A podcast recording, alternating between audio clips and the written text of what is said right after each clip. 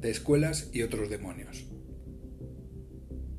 Circulan estos días por las redes sociales unos textos pertenecientes a una escuelita de actuación en paralelo a la presentación de la escuela que la cadena Caracol ha montado en Bogotá. Debo decir que ambos textos me parecen muy desafortunados y no creo que hagan ningún bien al sector artístico y educativo colombiano. En el caso de la primera escuela, que es un pequeño negocio de esos que llamamos escuela de garaje, presentan unos planteamientos absurdos de lo que debería ser la vida de un actor. Realmente no merece más comentarios porque es perder el tiempo. Por el otro lado, en el caso de la escuela de Caracol, y teniendo en cuenta la entidad que tiene por detrás, la cosa toma otro cariz diferente y más profundo.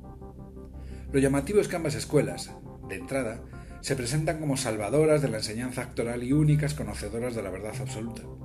Esto no suena, ¿verdad? Quizá miles de movimientos anteriores han defendido lo mismo. Poca originalidad. Nada nuevo bajo el sol. Lo grave en sus planteamientos es el desprecio por todo lo anterior y esa intención obsesiva de enterrar al teatro. Matar al teatro es matar a la madre de nuestra profesión. Es demostrar una ignorancia supina alrededor de la historia, la tradición y el sector actoral, ya sea colombiano o universal, teatral, cinematográfico o televisivo.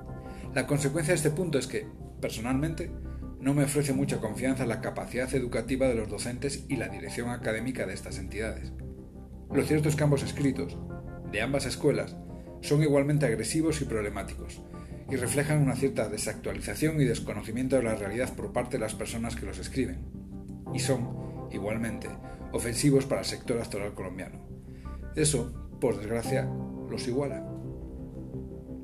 Sin entrar a valorar ni analizar puntualmente estos textos, al respecto se me ocurren tres ideas de fondo que pueden ayudar a explicar en parte esta situación.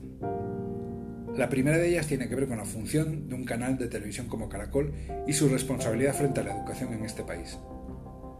La televisión llega a todos los rincones e influye de forma definitiva en la población, por lo que creo que la elección de sus colaboradores y la información que brindan al público y a sus potenciales clientes sobre su escuela debería ser más ajustada a la realidad, sin atacar o denigrar a otras instituciones no suele ser una buena estrategia de mercado. Por otro lado, tampoco tengo claro si un canal de televisión debe formar actores, y si lo hacen, no sé si serán actores completos y libres o construidos a su medida. En este caso, no sería descabellado pensar en recibir algún tipo de explicación o alguna excusa de una empresa tan importante para la cultura y el entretenimiento del país como Caracol. Eso compensaría en parte su error. La segunda idea que me viene a la cabeza tiene que ver con la educación en sí misma, con el concepto de educación que se desarrolla en ambientes artísticos donde parece que todo vale. Estas escuelas tienen algo en común.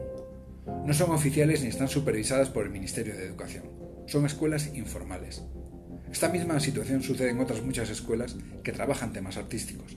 No hay un control serio sobre estas entidades y finalmente los que salen perdiendo son los alumnos y las familias que hacen un esfuerzo económico para que sus hijos estudien. Las universidades e instituciones oficiales hacemos un gran trabajo, muy grande, yo, puedo dar fe, para elaborar los documentos que solicita el Ministerio de Educación que permiten abrir y mantener de forma oficial un centro educativo supervisado y bajo control. No sucede así en estas otras escuelas, que siguen abiertas ofertando pseudocarreras artísticas a pesar de ser centros que no ofrecen las mínimas garantías a los alumnos sobre su inversión ni sobre su futuro profesional sin una educación seria y profesional, nunca existirá un sector serio y profesional. La tercera idea tiene que ver con el contexto actoral en la actualidad. En estos días hemos asistido a la presentación de un festival iberoamericano descolorido e insípido, en el que poco o nada pintan los profesionales de la escena. Aunque esto no es algo baladí, si juntamos los síntomas que sufrimos alrededor, tenemos una enfermedad del sector muy grave. Festivales desfestivalizados, escuelas artísticas desconectadas y despectivas, públicos que nunca llegan. Este es el entorno real en el que nos movemos. Yo no creo que el arte y la cultura sean de un color u otro. Eso es circunstancial. Pero creo que hay que revisar nuestros propios principios como profesionales de la cultura para buscar soluciones actuales, serias y responsables que dejen de poner parches con promesas absurdas. Es necesario evolucionar y mirar de frente a los nuevos retos que el campo artístico y cultural ofrece. Vivimos en el siglo XXI. No es este un asunto caprichoso puntual. Merece una reflexión y no dejar olvidado en el tintero de los chismorreos pasajeros.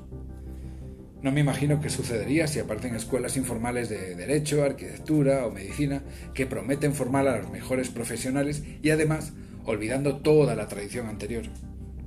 Está en juego la credibilidad del sector actoral colombiano. No es una broma ni una, ni una pataleta. Ojalá todos los profesionales de este mundillo, actores, actrices, directores y autores, reaccionen dando la cara de forma seria para denunciar firmemente y no se escondan por miedo a represalias o por amistades convenientes. Porque esto sí es serio, mucho más que otras discusiones banales en alguna red social.